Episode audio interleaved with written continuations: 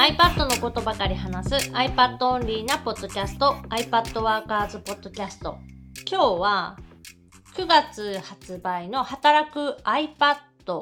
の原稿に使った写真の話、画像管理の話をします。本を書くのに使った画像をどう管理しているかそう、もうあの iPad の話なので、基本やっぱり iPad のスクリーンショット画像とか、こう操作しているところの画像とかって結構まあたくさん本の中には入っていて、で、まあその画像もちろんたくさんある中で、まあやりとりをしていくうちに、ここの画像をちょっと修正をお願いしますみたいな感じで編集者さんから連絡が来て、で、それを直す作業みたいなのもあって、もちろん自分が撮影したやつとか、自分がそのスクリーンショットを撮ったやつを提出してるので、向こうのさ、編集者さん側、出版社側では修正ができないから、えっ、と、春菜に修正をお願いしますってこう、な、投げられる感じなんだけど、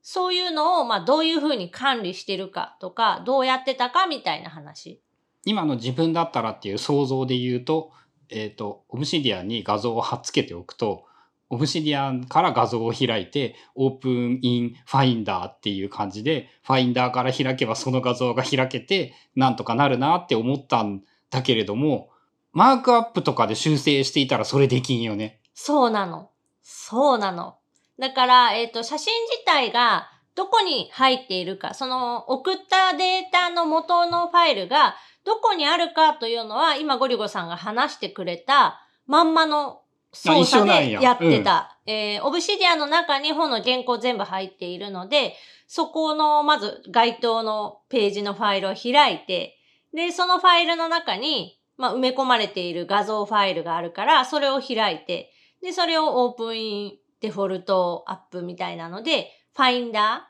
ー、Mac のファインダーアプリで、えー、開くと、まあ、写真がポコって出てくるから、それを同行する、コピーするとか、動かすっていうのは簡単にできます。ただ問題なのは、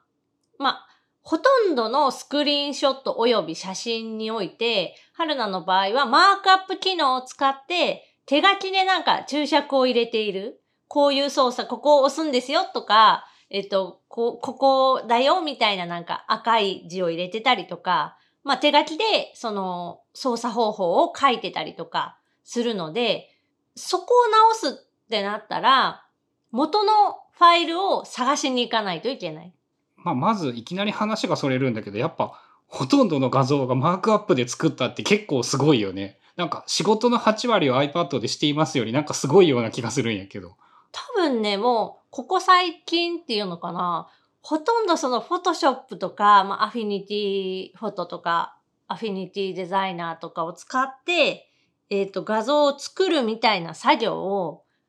限りなくしてないと思う。可能な限りマークアップで済んでしまえば一番いい。まあ楽だし。画像を合体させるみたいなニュアンスのことは。で、それだけ、えっ、ー、と、別のアプリを使わないといけない。けど、もう一回写真に保存してマークアップしてしまうって感じ、そういうのを。その場合はね、2枚を例えば並べて、スクリーンショットを並べて、で、1枚の画像として、えー、保存した後に、まあ、基本も全部ベースは Apple のそのカメラロールというか写真アプリをベースにやっているので、そこに保存して、そこで、えー、マークアップをする。で、それをどう取り出せるようにするか、どう管理するか。そう。で、今回ちょうど、えっ、ー、と、まあ、最終の修正で、この画像を直してほしい。で、それがまあ、マークアップで手書きで書いた文字を直してほしいっていう、まあ、修正依頼が来ていて、で、どうしたかっていうと、まず、えっ、ー、と、まあ、オブシディアンの中で、その写真が何ていうファイル名だったかを確認しに行く。そういう方向から攻めるんだ。そう。で、必ず自分の場合、そういう、えっ、ー、と、こう、iPad Workers に入れてる画像だったりとか、その本の、えー、写真、本に入れる写真とかって、必ず6桁の数字が入ってる、頭に。それってさ、でも写真アプリにはその画像を、あ、スクショを撮った状態ではさ、名前ついてないでしょ？スクショを撮った状態でも写真アプリに読み込まれた状態で、えっと、必ずファイル名はつく。うん、つくつくつく。で、そこに、まあその6桁の日付っていうのは自分で勝手にリネームしているだけの話なので、元の写真アプリの中ではその名前はついていないけれども、それで何を探すかっていうと、日付大体いつぐらいに撮ったスクリーンショットの画像なのか、撮影した写真なのかっていうのを探すために、その6桁の写真を確認する。原稿ファイルの中の写真のファイル名は日時が入っているから、日時じゃないか日付か。写真アプリに行って、その日付を探せば、まあ、せいぜい何十枚しかないってこと。で、えっ、と、まあその中でも、普段そのスクリーンショットとか iPad に関する写真が、まあ、めちゃくちゃ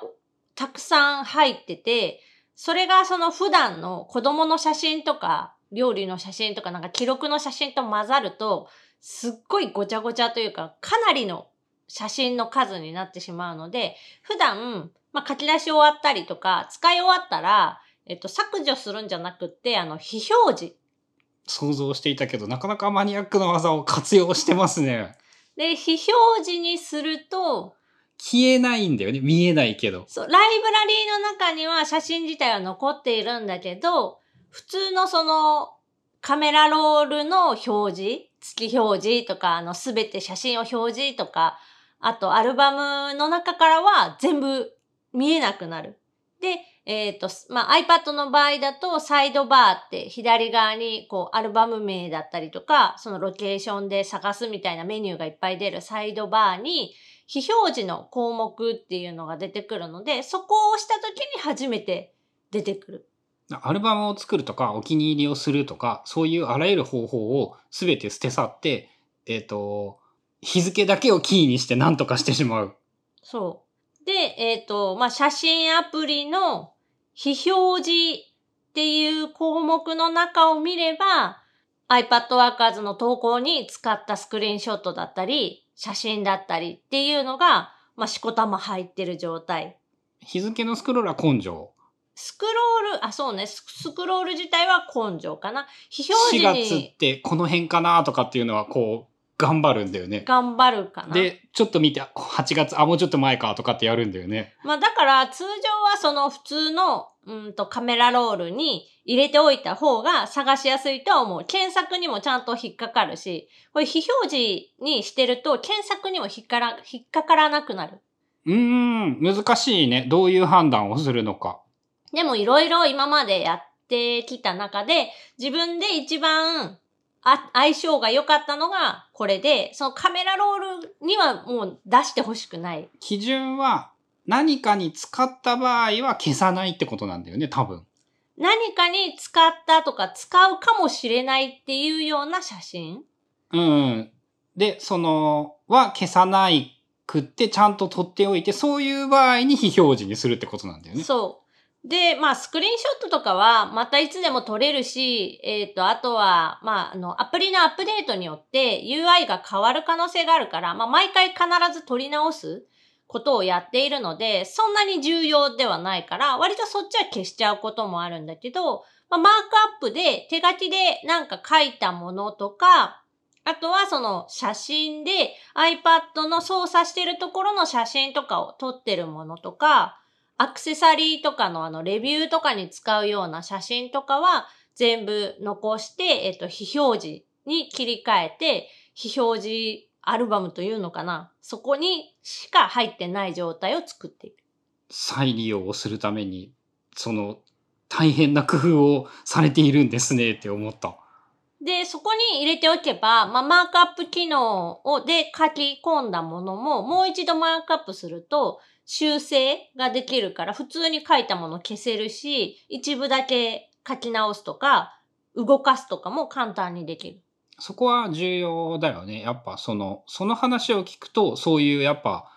後から直せるマークアップというかメモ帳とかもそうなんだけど、その画像データじゃない状態でちゃんと保存しておくことの重要さを思い知らされるね。ちょっとスペル間違ってたとかあり得るからね。まあ、しょっちゅうあるね。なんか、あスプリットビューとか、なんか L、L と R が間違ってるとか、ある、ある、あるある。で、消すのは、消すというか、もう一回書き直したくないもんな、やっぱ。たくさん書いてれば書いてるほど。で、以前だったらこういうのはすべてなんかフォトショップを使って書いてたり、あと、えっ、と、アフィニティフォトとかを使ってやってたので、そのファイルが、まあ、たくさん保存されてるフォルダっていうのがあるのかな。で、どうしてもフォトショップ、アフィニティフォトって、ファイルサイズがまあ大きくなってしまうので、写真の、元の写真に例えばなんか、文字データを書き込むだけでも、倍以何メガど上。ころじゃないよね。二桁メガ簡単にいくよね。そう。で、それがたくさんあって、で、でさら、に、ギガ、2ギガ、10ギガ、20ギガってなるんだ。で、さらに、そのファインダーのアプリっていうの？iPad の例えばファイルアプリでプレビューしたときに、まあ今でこそちょっと対応してくれて、少しそのサムネイル PSD ファイルとか、えっ、と、アフィニティフォトの形式のファイルとかをタップすると、その開く前に中身が確認できるっていうの写真の中身とかどう、どういうデータかっていうのが確認できるようになりつつはあるけど、それでもやっぱり、えっと、表示に時間がかかるとか、うん、そもそもそのダウンロード、一回ダウンロードしないと、まあ中身が確認できない。5倍、10倍余裕でかかるね、時間が。で、その点、写真アプリを使えば、本体っていうのかな？データの大元は、まあ、クラウドにあったとしても、サムネイル表示自体は、もう速攻、あ、写真アプリを開いた段階で見えている状態なので、まあ、すぐに確認ができる。そういう意味でも手書きマークアップでいろんな画像に書き込みができるようになってしまったことは、その大きく仕事効率を上げてくれているんよ。だから今回その、この写真修正をお願いしますって言われたら、まあ、オブシディアンでその写真が、まあ何、何日ぐらいに、何年何月に撮った写真かだけ確認して、で、そのあたりを非表示アルバム、非表示の項目の中から探して、該当のファイルをもう一度マークアップで書き直して、で、それをあの書き出し、共有ボタンで写真を書き出しってすれば、まあ、直したもの、修正済みの画像がまあポコッと出来上がるわけで、で、それを普通に、えー Dropbox で共有とかメールに添付しておしまいっていう感じで、まあ、すごくそのスムーズにファイルの管理ができるようになったなっていうのは、この写真アプリをベースに、で、さらにその写真の加工に関しては、2枚の写真を組み合わせることは、あの写真アプリだけではできないけど、そのメモを書き入れるみたいなことは、えすべてマークアップで済ませてできるようになった。すっごい大雑把に言うと、全部写真アプリで、あとは非表示さえ使えば管理できるぞ。で、キーを写真アプリに置いとくのは難しいから、いつ、どうやって探すかの鍵みたいなやつはオブシディアンの中にある。まあそれも非表示アルバム、非表示の機能を使わなければ検索ができるので、例えば今だったら書いた文字でいける手書きで。手書きで書いた文字はあの無理。キャプションを使って、えー、その説明文を入れておくか、もしくはファイル名、なんか IMG20 うんなんたらなんたらって4桁ぐらいの数字が必ず、えっ、と iPhone、iPad、まあ Mac、写真アプリに読み込むと自動でつくので、そのファイル名で探せば、まあ重複しているファイル名はあるんだけど、なんかそんなに枚数は出てこないので、それで絞れたりとかはする。まあ写真アプリさえ鍵にし、写真アプリだけで結構相当いけるってことなんやね。まあ十分いけるかなっていう感じ。で、最近だと、その、マークアップ機能、まあ、ペンシルキットを取り込んでいる、例えばノートアプリとかで書いた文字やイラストって、写真アプリのマークアップにも実は持ってこれて、そっちを写真、マークアップ済みの写真として移動させてしまうという技が使えるから、マークアップのノートというアプリが、そっち側の観点でもすげえいい。なんかまあ、これは自分の使い方で便利なだけだから、あの、多くの人に必要かどうかっていうのはわかんないんだけど、例えばその、アイコン、アプリアイコンとかも、まあ今、プロドラフツっていう無限キャンバスの PencilKit が使えるアプリで、手書きでその、アイコンのイラストを描いたやつ貯めてて、え、ペンシルキットの機能でえ手書きアイコン作ってんの？そう、これ写真も読み込めるアプリなので、写真アプリを、写真、アあイコンのトレースして。そう、写真を置いて、その上をなんかなぞるみたいな感じで作っている、えっ、と、ペンシルキットで書いたアイコン集みたいなのがあって、で、これを使うと、これを、このアイコンをコピーして、写真アプリのマークアップのところに持っていくと、まあ、貼り込めるっていうの。春菜さんが毎回手書きで書いてるっぽかったアプリはコピペやったんや。アプリアイコンに関してはコピペかな？うん。知らんかった。そういえばあんまり意識したことなかったけど、結構いっぱいアイコンとか書いてて、すげえなって思ったけど、実は結構コピペしていた。そう、一回書いたらもうそれをずっと使ってるっていう。で、昔はこれができなかったので、あの、ピクセルメーターを使ってアプリで、えっ、と、合成をするっていうのかな？アイコンの画像と、その元のスクリーンショットだったり、iPad の写真っていうのを2枚をこう、レイヤーで重ねるような作業をして、で、それを書き出した上で、えーマークアップをするとかなんかしてたかな。ん？画像を、あ、えっ、と、アイコンの画像をコピーってやってあげて、写真の編集モードで貼り付けてやれば、その、貼れるってことなん？今はね、そのペンシルキットで書いた手書きのアイコンならば持っていくことができる。で、写真アプリの編集機能では今のところ写真と写真を合成することはできない。うん。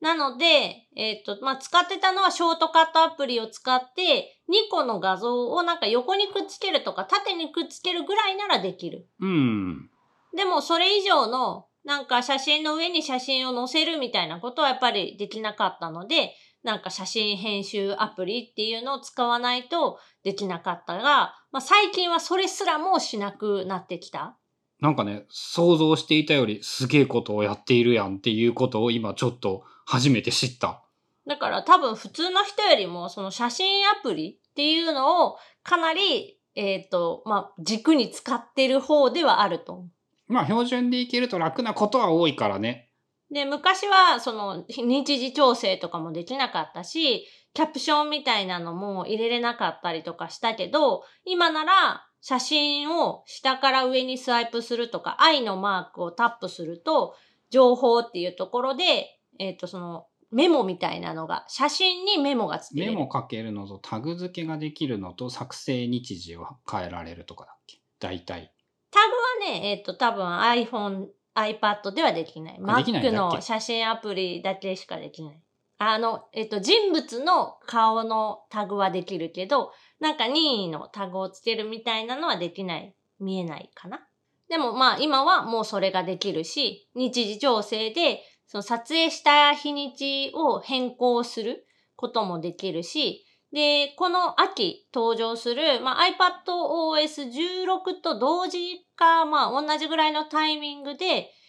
写真の中にあるテキストの日本語も認識できるようになる。今んとこ、えっ、と、英語とか中国語しか対応していないものが、日本語も対応する。1年遅れで日本語も対応するようになるので、手書きで書いてある、まあ、文字だったりとか、あとは、その、看板の文字とか、まあ、活字本のなんか文字とかも、えー検索対象になるので、よりその写真アプリは使いやすくなるんじゃないかなと思ってる。まあスポットライトと密接に連携もできるから、そっちからも探せるもんね。そう、今も場所とか人物とか、まあそのキャプションに入ってる文字列だったら、スポットライト検索から、まあ写真アプリの中の写真も探せるようになってる。まああの、大体の人は写真アプリさえあればもう十分だと、春菜さん的には。